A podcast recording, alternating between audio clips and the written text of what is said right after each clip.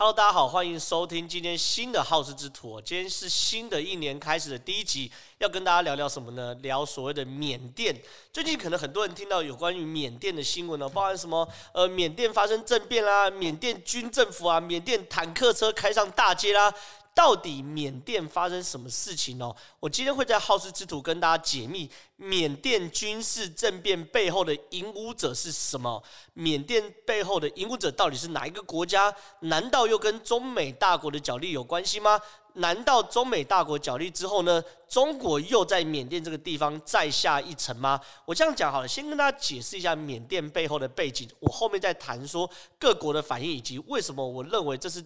缅甸这个政变不是单纯的军事政变，而是美中大国角力的其中一环，而中国在里面其实扮演非常非常重要引武者的角色。第一个，先聊聊缅甸发生什么事情。其实缅甸在一九六二年之后就一直处于军政府的统治。那这个军政府统治，其实我们大家可以想象，大概就是类似于独裁统治这样的状况。可是问题是在美国角度，美国是长期针对缅甸做所谓制裁。什么叫制裁？就是说所谓围堵啊、包围，类似这种经济制裁状况最明显就是现在伊朗状况，就是说他会要求所有美国企业，甚至包含世界各国企业，不可以跟缅甸做生意，甚至像北韩一样嘛，各国不可以跟缅甸做贸易。你唯独可以做贸易的过程中呢，呃，你要赚取所谓的外汇啊，然后到你的国家去投资，做所谓基础建设等等的，所有缅甸都不可以。所以很长很长一段时间哦，缅甸其实都处于一种是非常非常没有开化，然后经济非常非常低落的状况。可是问题是哦，在这个状况这样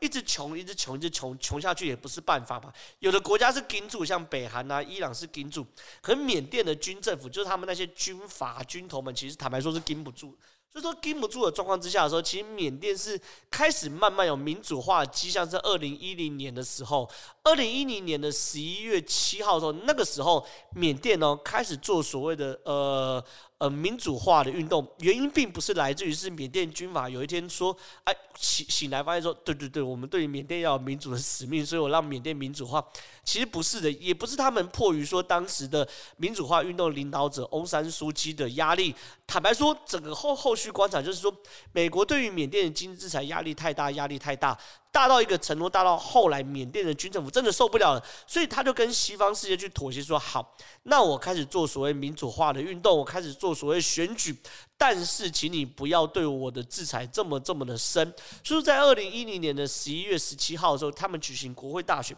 举行国会大选的时候，其实在这个时候，坦白说，大家要先理解缅甸国内的政治哦，某种程度有一点点像是两党制的感觉。第一个是由军方领导领导的政党，叫做。呃，联盟巩固与发展党这个政党呢，听起来很长。联盟巩固与发展政党，这政党其实背后就是军方背景。那你可以想象，他说党员呢都是军方所派的，这部分是军方政党。另外一个是缅甸的叫做全国民主联盟，那这部分就是缅甸的民主派，包含翁山书记等等领导的。那这个时候呢，在二零一零年第一次的大选的时候。因为刚开始做民主化，然后缅甸全国民主联盟等等的，对于这些选举都还不太熟悉。那个时候，缅甸军政府用一个奥博，就是说他规定哦，任何一个政党里面的人哦，如果有坐牢或者坐牢过，这个政党就是被判定为非法政党。所以那个时候，缅甸的全国民主联盟是不能参与选举。所以想当然了，军方背后支持的所谓的联盟巩固与发展党。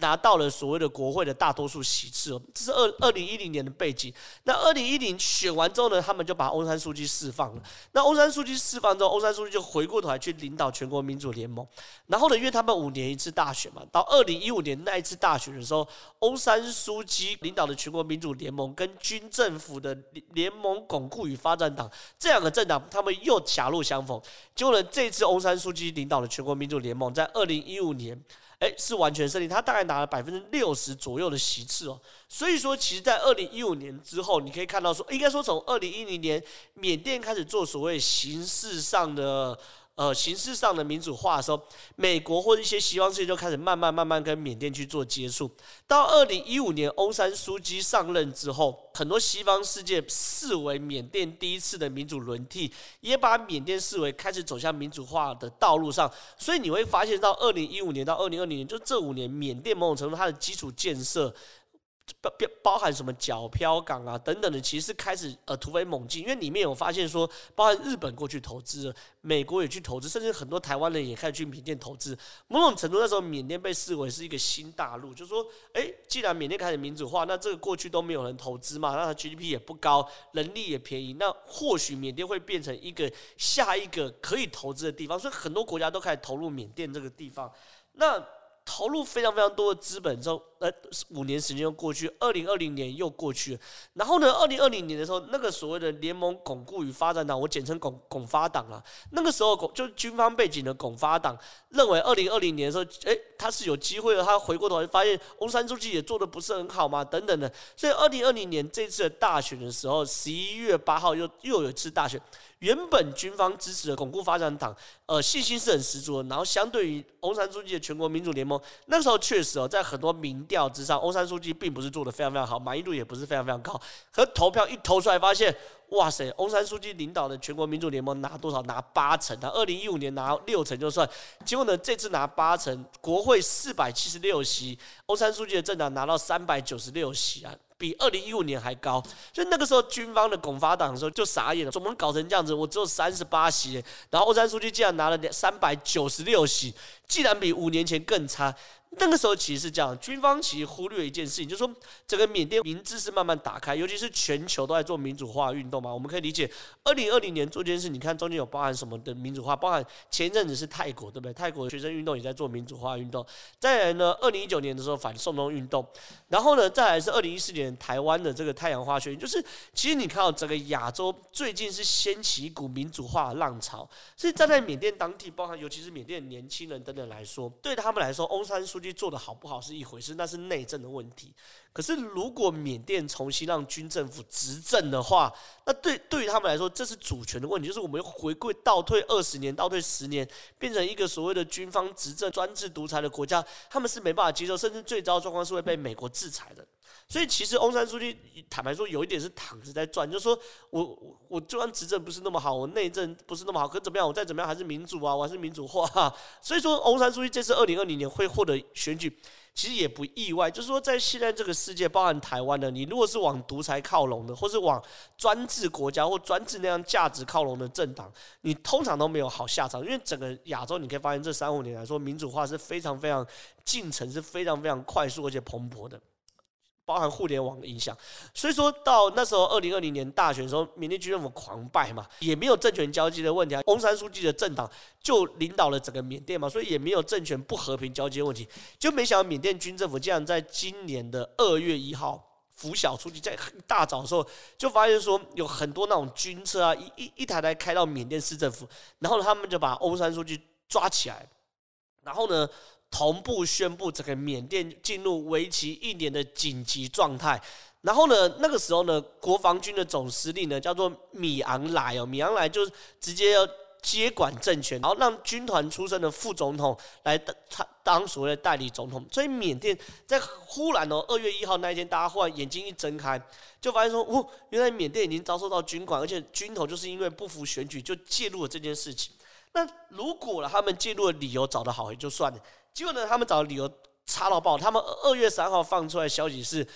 呃，缅甸警方在翁山书记家里找到一台非法进口的收音机，违反进出口法。然后，所以翁山书记呃要要被呃拘押起诉，然后一旦定罪是三年的有期徒刑。那大家就觉得你太荒唐了嘛？你你带收音机又怎么了吗？你收音机就可以去做军事政变吗？然后呢，最新的二月十六号的时候，翁山书记的律师受访时有说。缅甸军政府呃起诉了翁山书记，第二项指控就是说翁山书记违反了国家天然灾害管理法，这个细节还不知道，内容也都还不知道。可是问题是在我们录影的当下，我们只得到这个消息，是目前看到的是。欲加之罪，何患无辞啊！这真的是缅甸现在最经典的状况，就是缅甸军政府为了控制缅甸，除了透过军事这边把翁山书记抓起来之后，他们也不管到底翁山书记有没有罪，反正我欲加之罪，何患无辞。第一个，我说你有收音机，哎，其实很多观众朋友可能忘记哦，在我还没出生的时候，就很久很久以前，台湾的收音机也是管制物品，甚至在中国那个时候，中国也是很很初期的时候，那时候红卫兵的时期。呃，收音机也是违禁物品，因为收音机其实某种程度它是可以听到全世界呃特殊频道的电台的。简单讲，在专制独裁国家里面，收音机是。接往世界各国或民主国家讯息的窗口，所以说其实缅甸有这样状况，坦白说不意外。可问题是你现在已经二零二零年了，缅甸已经民主化，从二零一零年第一次选举，二零一五年政党轮替，二零二零年再选第三次，缅甸已经民主化选举三次，而且缅甸现在内部人家已经有所所谓的呃智慧型手机。然后可以上网，有推特等等的，你这时候还说收音机是违禁品，他们说完全说不过去嘛。所以有这些理由，再加上说缅甸人并不希望说把这件事情回归到过去军政府统治的状态上，所以缅甸现在民众是非常非常群起激昂，他是站在翁山书记这边的。然后呢，你现在看到这个画面是二月七号的时候，缅甸街头大概有十万人抗议的状况。那个时候，缅甸其实坦白说，他们抗上上去抗议的压力是非常非常大的。为什么？很简单，因为同同一时间呢，缅甸的仰光是出现有所谓的装甲车，甚至所谓坦克车的。可是我看到很多画面，包含缅甸的女生哦，这些女生，你看这个小女生长得漂漂亮亮，虽然戴口罩，可是其他也不太害怕，她就直接都拿着这个牌子上面呃抗议的标语，站在坦克车前面嘛，对不对？然后她就说帮助我们，然后停止这个专制的政权等等的，甚至你其实看到缅甸很多人哦，在晚上的时候会手持蜡烛。然后拿这种三根手指这个这个动作，很多人如果看过饥饿游戏就知道，这个动作包含拿出三根手指这个动作，其实就是饥饿游戏里面他们去对抗这个独裁政权里面，或者对这对抗专制政权的一个手语。所以说，缅甸军政府的呃的军事政变，在缅甸内部造成非常非常非常大的反弹哦，包含民众，你现在去看。推特上有很多视频，你如果搜寻缅甸哦，当然是英文，搜寻缅甸，你你会看到很多人在晚上哦，不断拿那种敲锣打鼓，这样一直敲，一直敲，一直敲，一直敲。他为什么敲这边？因为在缅甸传统习俗里面，拿拿着那种棍棒去敲这个呃。铁的盆子啊，铁的杯子是有一种就是驱赶邪恶的状态。然后呢，甚至你看到呃，如果你有缅甸朋友，或者特别去搜寻缅甸的呃推特或 Facebook，会发现他们把非常非常多的大头贴都换成红色的。那这个红色就是代表缅甸的国旗的颜色，呃，有很多缅甸的艺人，就是所谓意见领袖，甚至是网红啊，主动表态这些事情，说希望把把民主还给他们。那他们也会去找很多没有表态的商人，或是艺人，或是网红，然后去谴责这些没有为缅甸民主化呃进程做努力，或是捍卫缅甸民主那些所谓网红等等的人的行为，这样。所以这个缅甸内部是非常群情激愤的，群情激愤到什么程度？是缅甸。军方在二月十五号发表一项命令，他说：“如果你是阻挠武装部队执勤的话，简单讲了，就是我们刚看到那个坦克车的画面。如果坦克车要镇压的时候，你在那边阻挡，你不离开的话，最高刑罚是监禁二十年，就把你抓起来二十年。然后呢，如果是以文字口头。”手势或是明显可见的象征来煽动政呃对政变领袖的仇恨或藐视。手势什么意思？就我们刚看到嘛，三根手指头的文字呢，就是在脸书上、在推特上面串联等等的。那这个东西你会判刑三到七年哦。所以说，其实缅甸呃军头去做这种军事政变，在缅甸内部是完全完全没有民意基础，而且在内部是呃造成缅甸年轻人或缅甸当地人非常非常大的反弹的。那你想想看，这时候各国西尤尤其是西方世界的反应就非常非常重要。这个时候呢，我们回过头来，大家会思考是。到底缅甸的军事政变是谁给缅甸军方这样的胆子跟勇气去做军事政变？我这样讲哈，缅甸如果军事政变的话，可以预期的是，美国一定跳出来反对。美国跳出来反对的话，他们就是回到一九六零年代那个时候去做所谓的军军事施压、经济封锁等等的状态。那到底呢，谁会支持缅甸政府？如果缅甸政府没有一个背后没有一个老大哥的话，抱歉。缅甸军政府怎么敢做这件事情？因为我如果被美国封封锁的话，我就得靠那个老大哥的经济支柱啊，我就得靠那个老大哥所谓的军事支柱啊。所以，缅甸背后军缅甸军方背后的老大哥到底是谁？我们就来看嘛。所以这个时候抽丝剥茧，就可以看很多国家的反应，就可以看出里面的端倪所在。第一个，美国新任总统拜登第一时间就对缅甸这边发表看法，他说这是缅甸转向民主和法治的直接攻击。然后呢，拜登也呼吁国际社会都以同一个声音，迫使缅甸军方恢复民主。讲讲拜登政府对于缅甸这个军事政变是非常非常不能理解的，甚至二月十四号的时候，美国政府除了口头口头所谓的。呃声援之外啊，缅和口头谴责缅甸军政府之外，美国政府也公布了第一波制裁名单哦，当然包含。呃，一些军事政变人，就像我刚刚谈的军头等等的，还有呢，因为我们知道缅甸军政府下面有非常非常多所谓的缅甸军政府相关控制的呃企业哦，他对于这些人都所谓进进入到所谓的呃安全控制的名单，什么意思呢？你如果是个人的话，那就是你所有在美国资产都会做所谓冻结。第二个呢，如果是企业的话，那是缅甸军方控，他们列举三个嘛，一个叫做缅甸红宝石企业，第二个是缅甸帝王翡翠公司，另外是。宝石与珠宝公司，其实你看，缅甸其实最大的生意就是那种矿石、宝石的公司，全部都被军方把持。那他们也列举这三个公司，就是你未来第一个世界，呃，包含美国在内都不可以跟他去做生意。那你红宝石如果产能卖不出去也没有用啊。然后呢，大家除了不能跟你做生意之外，所有包含美国人也不可以投资这几个企业，甚至银行也不可以跟这这些企业有做所谓的资产上的往来。所以。确实，美国对这件事也开第一枪，也对于缅甸的军方是完全不认同的。那欧盟也是这样，欧洲理事会主席米歇尔也直接公开在推特说，他强烈谴责缅甸的政变哦，而且呼吁缅甸军方释放所有在全国各地行动中非法扣押的人。你看，欧盟也站在缅甸军方对立面。英国首相强生也直接谴责缅甸军方政变嘛，要求释放翁山书记等等吧。然后呢，G7、G7、G 七大工业国嘛，加拿大、法国、德国、意大利、日本、英国和美国七大工业国的外长，就是外交部长，同时发表声明呢，一起谴责缅甸的政变。所以其实你可以理解，对于世界各国来说，对于缅甸政变的反应。都是站在民选政府，就是翁山书记，或是站在缅甸人民这一边。可是唯独有个国家哦，非常非常的特别，就是中国。中国对于缅甸的反应呢，我这样讲叫做默许、不谴责，甚至暗自出力。其实为什么现在舆论普遍认为哦，缅甸这次军政府在背后？他之所以敢正面，他背后有非常非常大的所谓的靠山的存在。第一个有非常非常多疑点。第一个疑点是，今年一月十二号的时候，中呃中国的外交部部长王毅，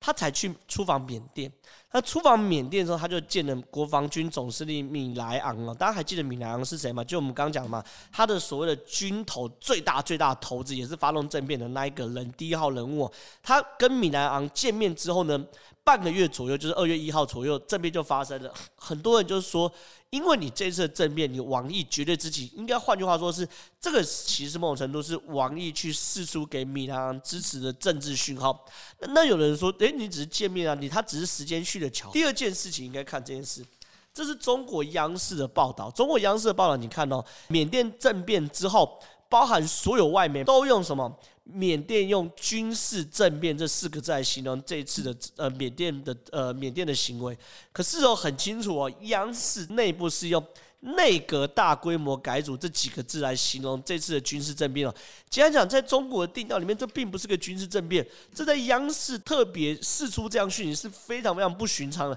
第一个，他在洗中国内部的舆论吧。第二个，他也也是向国际释放出说，你国际说他是军事政变，我中国说他只是内阁改组，完全不同的概念呢。内阁改组是基于宪法体制下、基于法律体制下的合法的内阁阁员的更迭，而军事政变是无法律基础，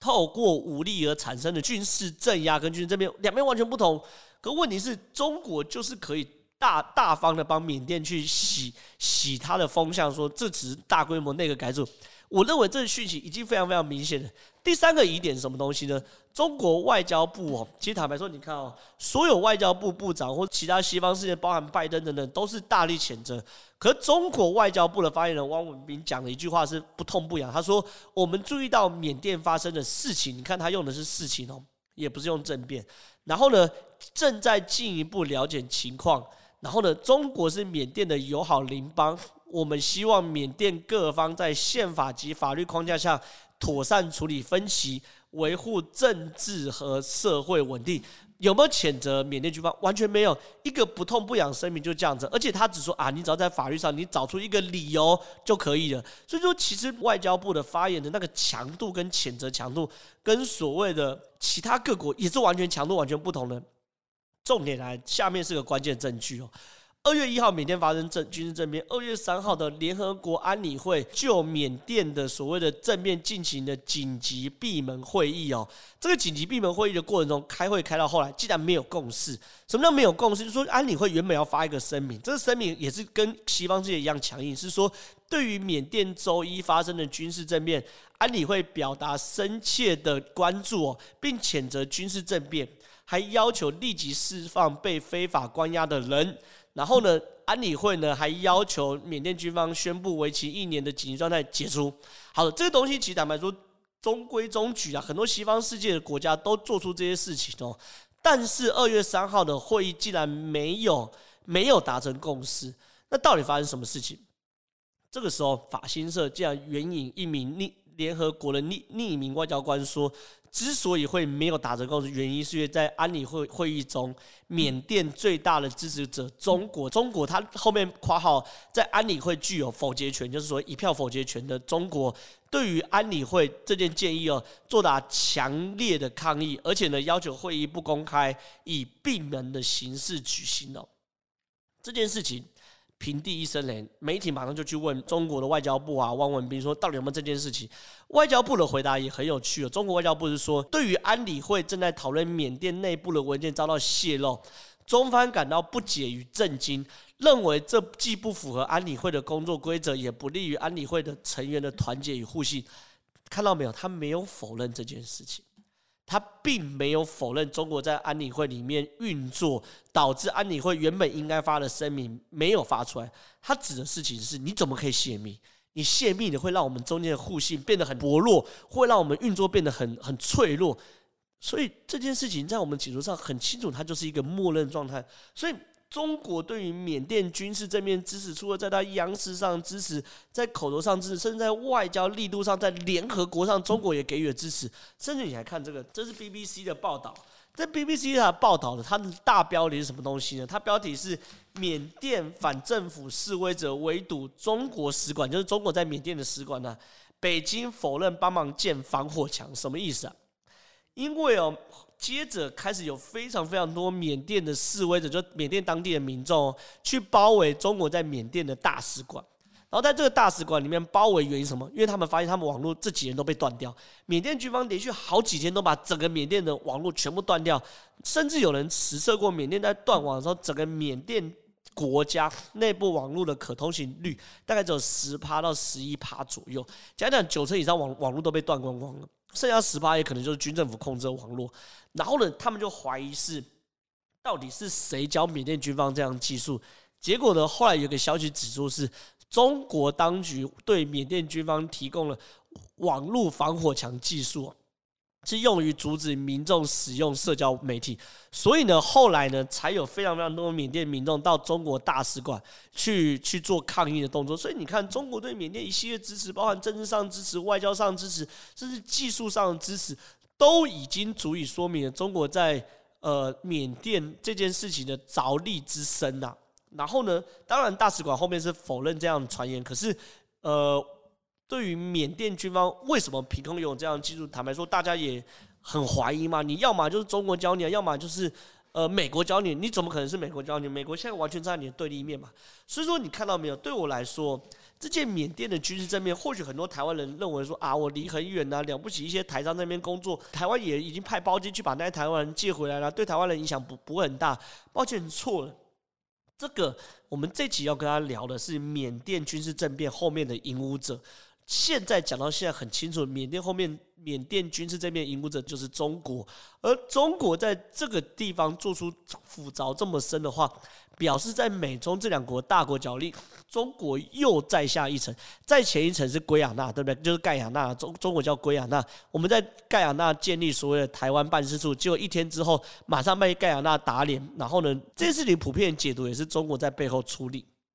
所以。美国跟中国这两国大国角力的过程中，台湾不管在外交上，甚至疫苗上，在经济上，或者加入各个国际组织上，台湾一定会受到影响。站在台湾角度，我们现在当然是站在美国队这边。那我们如果站在美国队这边的话，我们也希望说，美国这样的民主政治，或是美国、欧盟等等的西方世界，包含日本等等的民主价值可以获胜嘛？所以说。这个东西当然看似离台湾十万八千里，看似距离我们非常非常遥远，可其实某种程度就是专制跟民主的一一场角力。那现在呢，跟大家 update 最新的讯息，就是缅甸军方周二，就是十六号的时候，已经召开记者会，他是说，我我们并不是政变啊，我们目的是举行选举。以及移交权力给胜出的政党。简单讲了，缅甸军方是要赖账。什么叫赖账？就是说，针对二零二零年政治国会选举赖账啊。他说会在短期内举行大选。再举行一次选举，那举行选举的过程中，希望说，呃，他们讲白了嘛，就是说希望翁山书记的领导的政党席次可以少一点，军方领导的政党可以席次多一点，然后甚至控制整个缅甸。但是目前军方并没有承诺说在什么时候会造呃会再次举行大选哦。而且如果照现在军方做所谓紧急状态，等于是军管状态举行大选的时候。坦白说，这个选举结果你们能相信吗？我们能相信吗？也是持续一个大问号。所以，我我在这边会持续帮大家追踪缅甸政变未来的状况，也会持续帮大家更新哦。这个所谓美国跟中国民主跟专制两个集团大国的角力的结果。那如果大家喜欢我分享今天的内容的话，欢迎大家按赞、呃订阅以及分享我们的好事之徒哦。那这个东西，我们未来会在每一个礼拜三跟礼拜五给大家最新最新的第一手的国际的资讯、台湾政局的资讯，也希望大家可以持续观观看我们的频道，谢谢大家。